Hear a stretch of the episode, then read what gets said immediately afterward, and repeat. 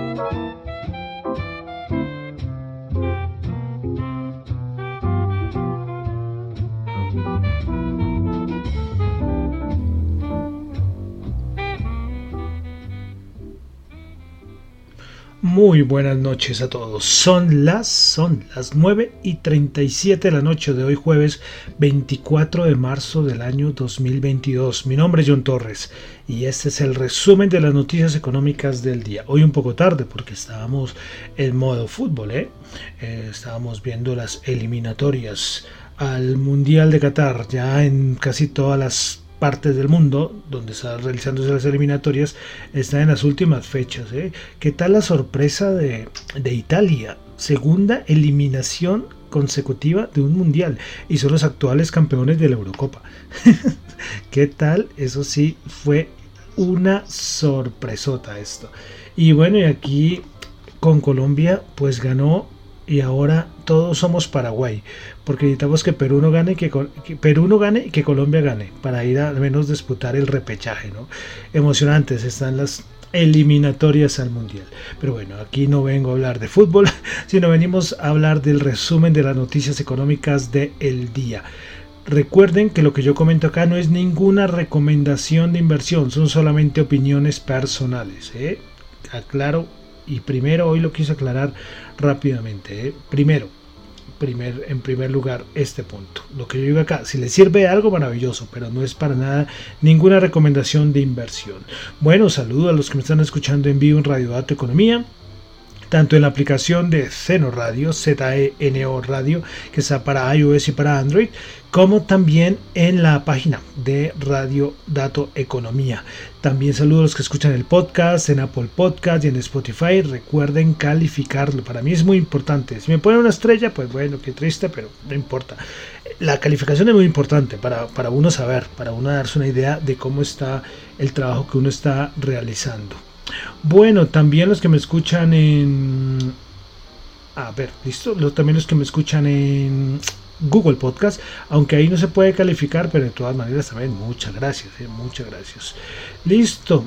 Y también los que también me ven y están suscritos al canal de Tita TV. Recuerden que vamos a por los 10 suscriptores. Es que ahí es donde estoy más colgado, ¿eh? con, con, este cambio de YouTube a Tita, al, menos de a uno. Digo, al menos uno a un mes. Yo ya lo de la meta de los 10 creo que lo voy a poner una meta anual, porque es, está difícil, pero bueno.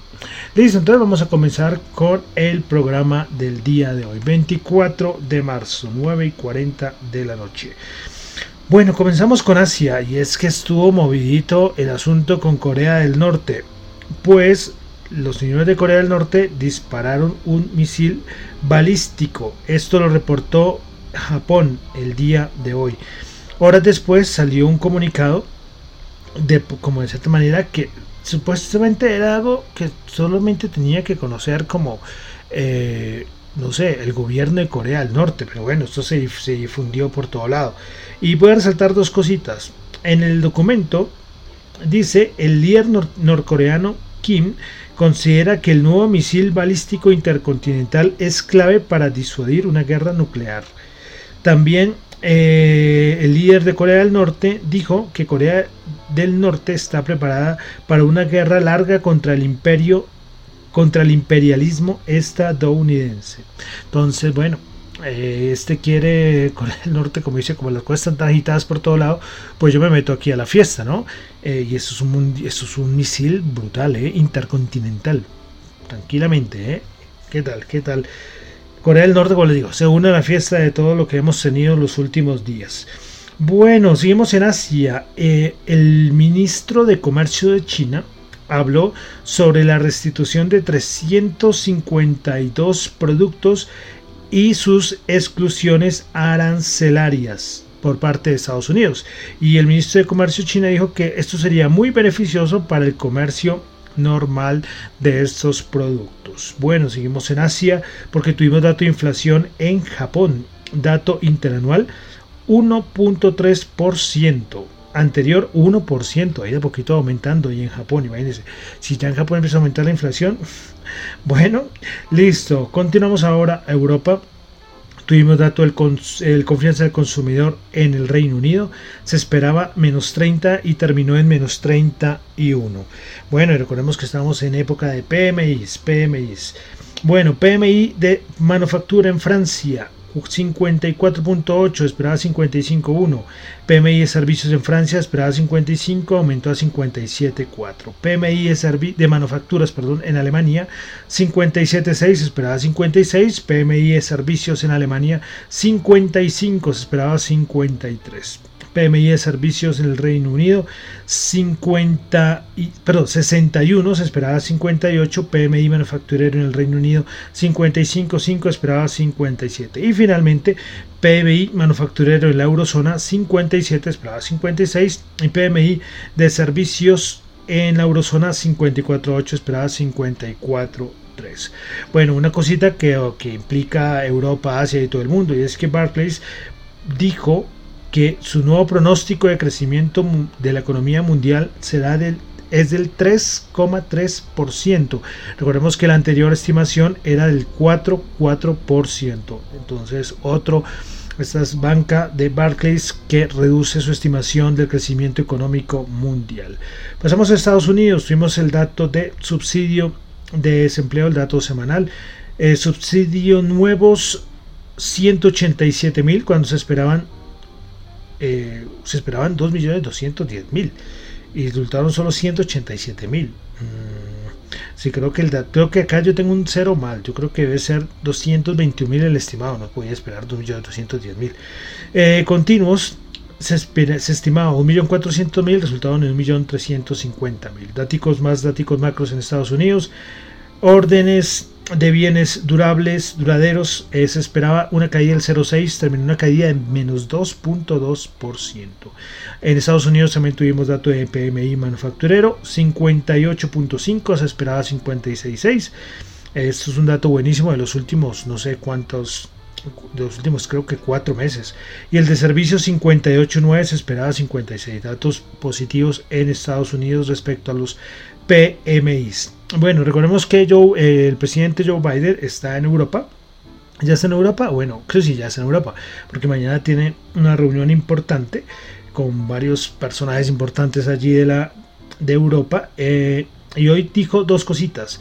Eh, dice que no, él no ha hecho ninguna amenaza contra el presidente chino Xi por su supuesta ayuda a Rusia, que todavía parece que no se ha comprobado. Pero él dice que dejó muy claro que si China llega a ayudar a Rusia, van a haber serias consecuencias. También el presidente Joe Biden dijo que Rusia debería ser excluido del grupo de los G del grupo del G20. Eso también lo habían, bueno, lo ha dicho varios miembros del, del G20. Bueno, vamos a pasar ahora ya a Latinoamérica. Hoy un gatico es que tuvimos dato del Banco Central Mexicano aumentó 50 puntos básicos su tasa al 6,5%, pero bueno, era esperado al mercado, normal, pero el problema es que el presidente de México salió como una hora antes a decir que el, que el Banco de México iba a subir las tasas. O sea, no puede hacer eso ningún presidente. Y creo que en México también hay, un, hay unas reglas que impiden que, ocurra esto. Después el presidente de México, López Obrador, salió a, decir que, ay, que qué pena, que acepte mis disculpas. Pero hombre, eso no se puede hacer, porque es que es una variable importantísima. Imagínate tú salir, el presidente decir, no, estoy seguro que, ya van a, van a subir el Banco Central Mexicano, va, va, va a subir tasas. Imagínese eso, no, no, no, o sea, un, desastre esto, estas, medidas. Pero bueno, eh, sí, sí, es que es una locura. No medidas, estas declaraciones del presidente López Obrador. una cosa un poco loca. ¿no?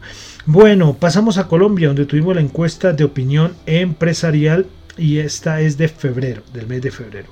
Bueno, índice de confianza comercial en enero era 39.5, bajó a febrero 37.4.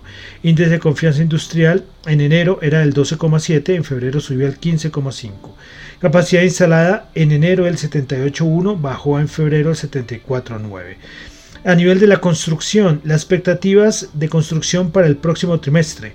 En el primer trimestre del 2022 era el 23,7, eh, a ver, perdón, perdón, lo hice al revés, qué pena. El cuarto trimestre del 2021 era el 3,1 y saltó a 23,7 las expectativas para el primer trimestre del 2022. Y finalmente, situación actual del sector de la construcción en el primer trimestre del 2020, pero en el cuarto trimestre, que me confundo, en el cuarto trimestre del 2021 era el 12,6 y bajó a 6,7% respecto al primer trimestre del 2022. Y el ritmo de la construcción en el cuarto trimestre del 2021 era el 2,1 y bajó fuertemente a menos 5,7 el ritmo de construcción para el, para el primer trimestre del 2022. Entonces esta fue la encuesta de opinión empresarial de Fe Desarrollo. Bueno, Hoy también tuvimos la noticia de que el ministro de Hacienda y Crédito Público, José Manuel Restrepo, eh, pues radicó ante el Senado de la República el proyecto de ley por el cual, bueno, proyecto de ley, abro comillas, por el cual se dictan normas relacionadas con el acceso y financiamiento para la construcción de equidad y se dictan otras disposiciones, cierro comillas. ¿Y qué busca esto? Pues lo que busca esto es mejorar el acceso para todos los colombianos a diferentes mecanismos de financiación con el fin de aumentar la equidad del país.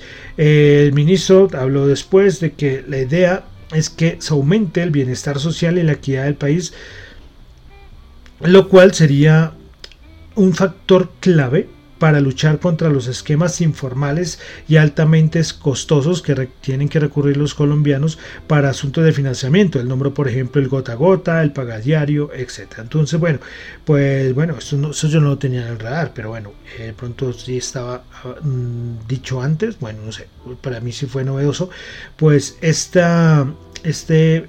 Eh, esta erradicación ante el Senado de la República de este proyecto de ley. Es como dicen que es el proyecto de ley de mercado de capital. Esto traerá mucha más cosas, me imagino, ¿no? Pero bueno, veremos a ver qué pasa con este proyecto. Bueno, dejamos Colombia y pasamos a los mercados. Bueno, aquí tenemos que hablar directamente de, Rusia y de, y de Ucrania, ¿no? que sigue siendo el tema de día al día. Eh, recuerden que les había dicho del chismecito que había de que China podría haber comprado eh, petróleo a Rusia. Pues parece que sí, y parece que fue en el mes de febrero y China compró el doble, pero esto no fue de petróleo sino de gas natural licuado ruso.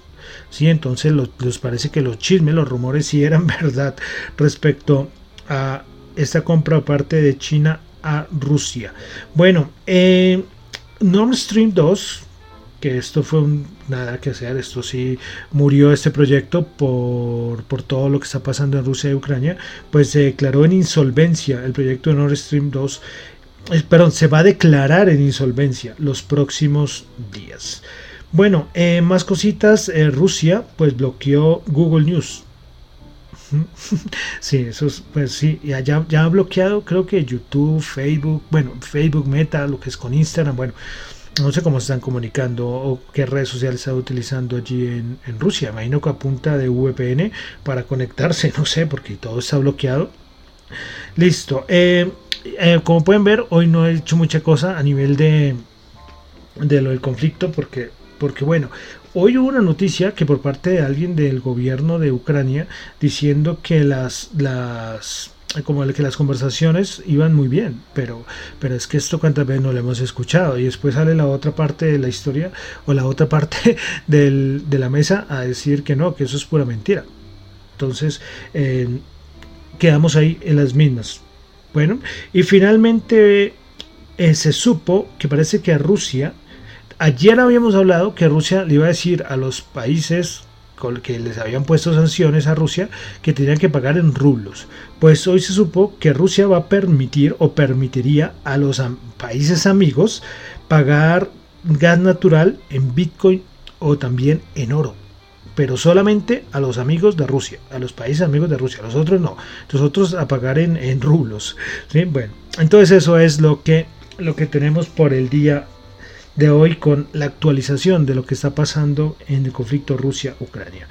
Bueno, eh, vamos a pasar entonces ya a los mercados. Bueno, los mercados hoy con movimientos importantes. Eh, pues tenemos que los mercados de renta variable se están portando de una manera, o sea, contraria a lo que muchos podrían esperar y más después del vencimiento. ¿Recuerdas que hemos hablado la semana pasada del vencimiento? Que fue un vencimiento alcista, los cuantitativos ya nos habían advertido, pero que tocaba esperar qué iba a pasar esta semana y pues el momento esta semana pues no va tan mal como podría imaginarse. Eh, lo de los rebalanceos, fíjense que ya están haciendo cálculos y antes del vencimiento se decía que los rebalanceos iban a ser, los rebalanceos que van a ser trimestrales iban a ser poderosos. Pero como se subió tanto con los vencimientos, va a perder un poquito de, fuelle el, esto de los, de los rebalanceos. ¿Listo? Pero ojo, porque ya nos acercamos a abril.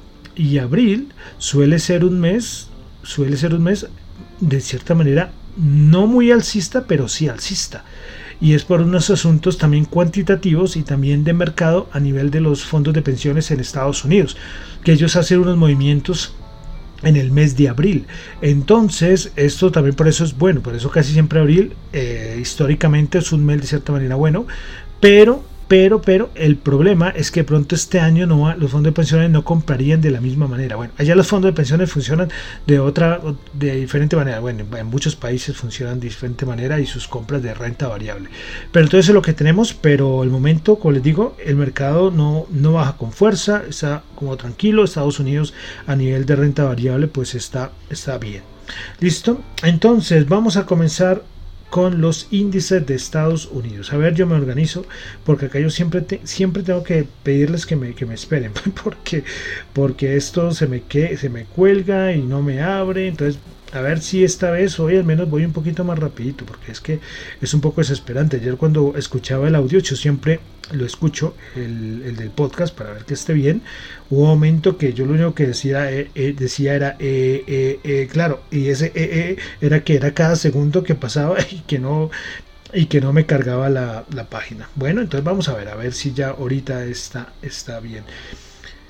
Listo, entonces vamos a comenzar a ver que, la cosa esté bien. Sí, espere, no, no canto, no canto, no canto victoria, porque, porque esto es capaz que me, me hace quedar mal. Bueno, eh, hay una cosita importante que me olvidó comentarles, es la, el regreso de, las, de los meme stocks. Eh, ha vuelto a subir GameStop, ha vuelto a subir todas las acciones meme. ¿Recuerdan los Wall Street Bets del año pasado? Pues hay muchas acciones de estas que están teniendo su mejor momento del, año. ¿eh? Eso quiere decir que los minoristas están volviendo ahí a asomar la cabeza. Bueno, entonces comenzamos. Nasdaq 100 subió 318 puntos, 14.765 subió el 2.2%. Principales ganadoras del Nasdaq 100. Nvidia subió el 9.8%, Marvel subió el 6.9%, Intel subió el 6.9%. Principales perdedoras, Pinduoduo bajó el 9%, JD.com bajó el 4.3% y Neptase bajó el 3.4%. Las tecnológicas en un momento, pues digamos que bueno, ¿no? con esas subidas. Bueno, el SP500 subió 63 puntos, 1,4%, 4.520. La gama negativa, que es cuando la volatilidad empieza a ponerse malita, fea, está como en los 4.380. El problema es que estos, esto de la gama pues va cambiando, igual que, que esos niveles clave, por ejemplo, del, de los que hacen compra las, manos fuertes, ¿sí? Eh, pero entonces, pero lo, lo, lo, nombro, lo nombro de todas maneras, pero como digo, esto es, esto es muy variable. Eh, listo, entonces continuamos con el SP500 y les tengo una noticia y esto me vuelve a hacer quedar mal y no me abre. Lo tenía listo y ve, ay Dios, listo, parece que sí, parece que esta vez sí está un poquito más rápido. Bueno, entonces, principales ganadoras del SP500 el día de hoy, Nvidia subió el 9,8%, EQT 7 subió el 7,1%, Intel subió el 6,9%, principales perdedoras, Nielsen bajó el 3,7%, Occidental bajó el 3,4% y Fortune Brands bajó el 2,4%. Vamos ahora con el Dow Jones. El Dow Jones el día de hoy subió 349 puntos, el 1%, 34.707 puntos. Es curioso porque el Dow Jones eh, esta semana lo que ha hecho es como subir 400 puntos, bajar 400 puntos, subir 350 puntos. Eso es lo que ha hecho. Vamos a ver cómo termina la, semana. Bueno, entonces, principales ganadoras en el Dow Jones tuvimos a Intel 6,9%, Apple 2,2%, United Health 2%. Principales perdedoras, solamente dos valores de los 30 del Dow Jones bajaron. Fueron Nike bajando el 0,6% y Home Depot bajando el 0,4%. Bueno, vamos a ver el VIX, porque con estas subidas de volatilidad yo creo que está un poco tranquilita. ¿eh? Veremos a ver en cuánto cerró. El VIX el día de hoy cerró en 21,6. Ojo, niveles que estamos, a ver si lo puedo ubicar acá. Estos niveles son como de mitad de enero más o menos.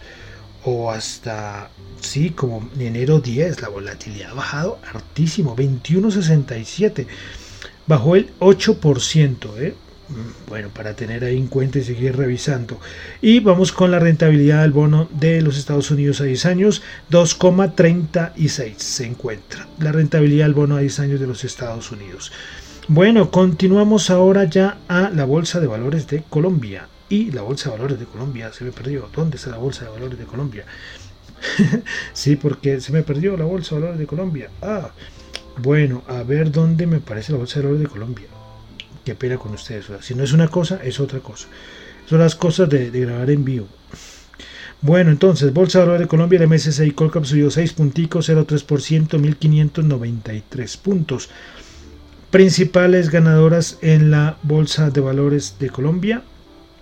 Tuvimos, tuvimos al Grupo Argos 3,2%, con Concreto 2,9% y Preferencial Grupo Sura 2,1%. Principales perdedoras en la Bolsa de Valores de Colombia, Celsia bajó el 0,3%, Grupo de Energía Bogotá bajó el 0,3% y Terpel bajó el 0,2%. Estamos ahorita con reuniones de accionistas por todo lado, entonces pendientes para que armen sus tablitas eh, respecto a los dividendos, el pago de dividendo, la fecha ex dividendo, esos son datos muy importantes ¿eh? para, que, para que lo tengan en cuenta, porque lo que hacen es aprobar, ahorita aprueban, aprueban, aprueban todas las propuestas de repartición de, utilidades o los dividendos, entonces es estar pendientes en casi muchos medios, casi muchos medios. Eh, ah, bueno, y saludo a, hay una cuenta que la recomiendo que se llama Finzar eh, del amigo Giovanni Conde, se la recomiendo, es muy buena, él hace un trabajo y gratuito, y gratuito. De verdad que es una cosa que yo digo eh, lo hace gratuito. Finxar, arroba F-I-N-X-A-R-D. Si usted invierte en la Bolsa de Valores de Colombia y quiere información financiera, ahí tiene de sobra, de verdad, muy buena. Ahí la recomiendo. ¿eh? Bueno, entonces vamos a continuar ahora con.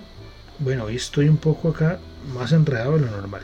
Listo, eh, commodities, el petróleo WTI 112.2 bajó 2.4, Brent 10.118 bajó 3.4, oro 1961 subió 17 dólares la onza. Entonces el petróleo a la baja, pero el oro sí subió el día de hoy. Bueno, vamos a pasar a las criptos. Hoy, bueno, de noticias de criptos, bueno, los que le dije que Rusia va a permitir, ¿no?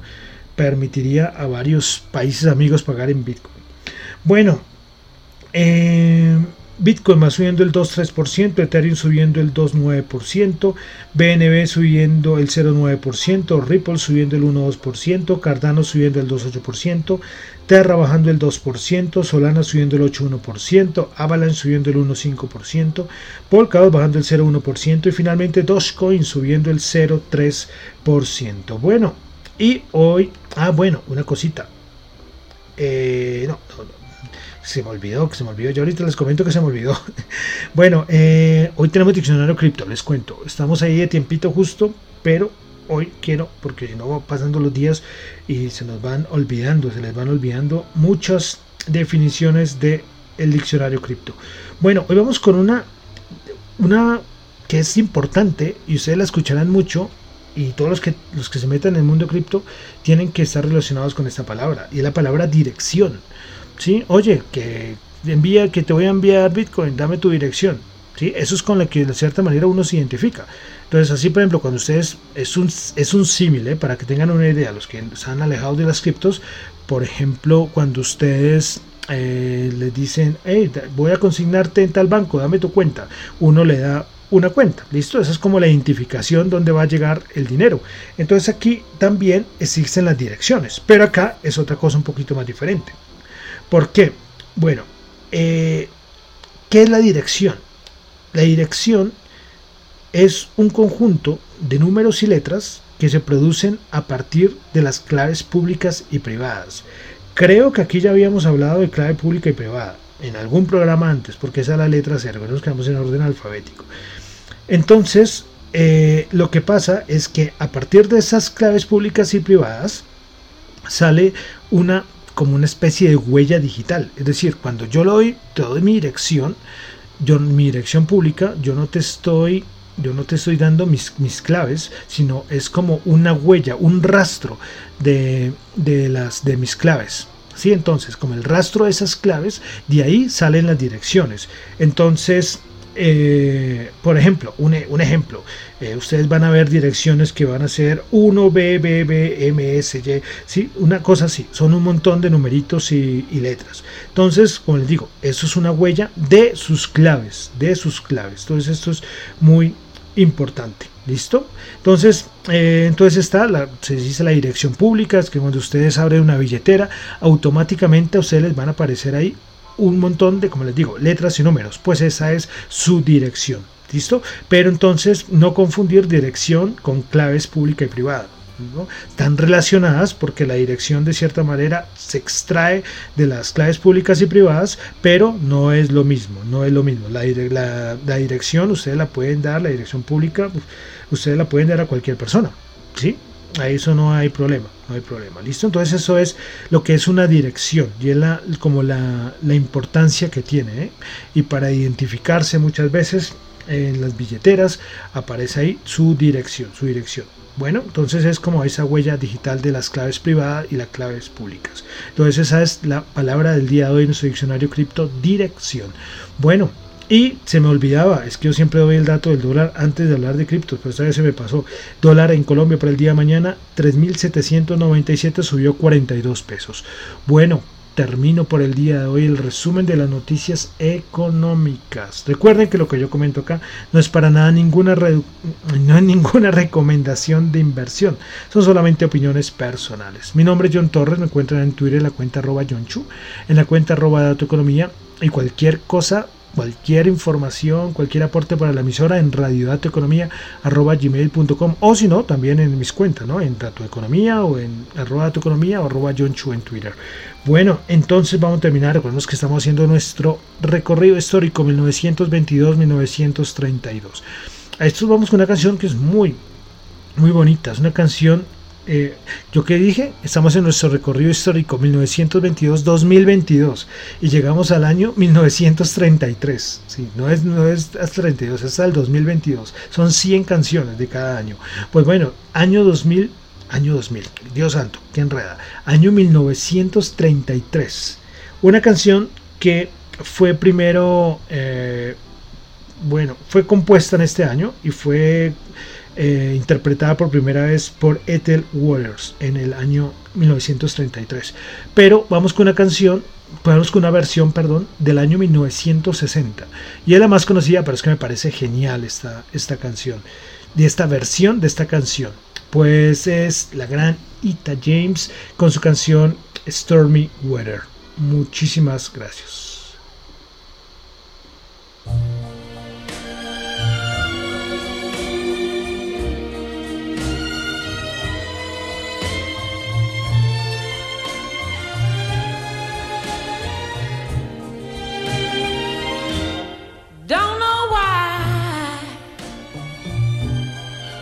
There's no sun up in the sky, stormy weather. Since my man and I ain't together, keeps raining all of the time. Oh, yeah, life is bare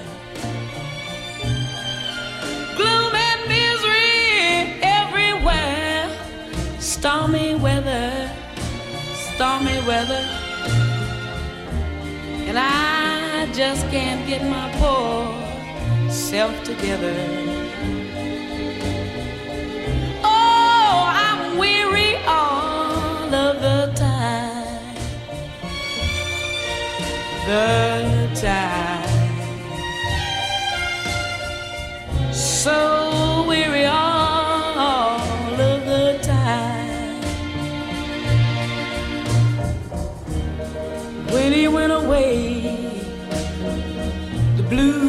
Walked in and met me.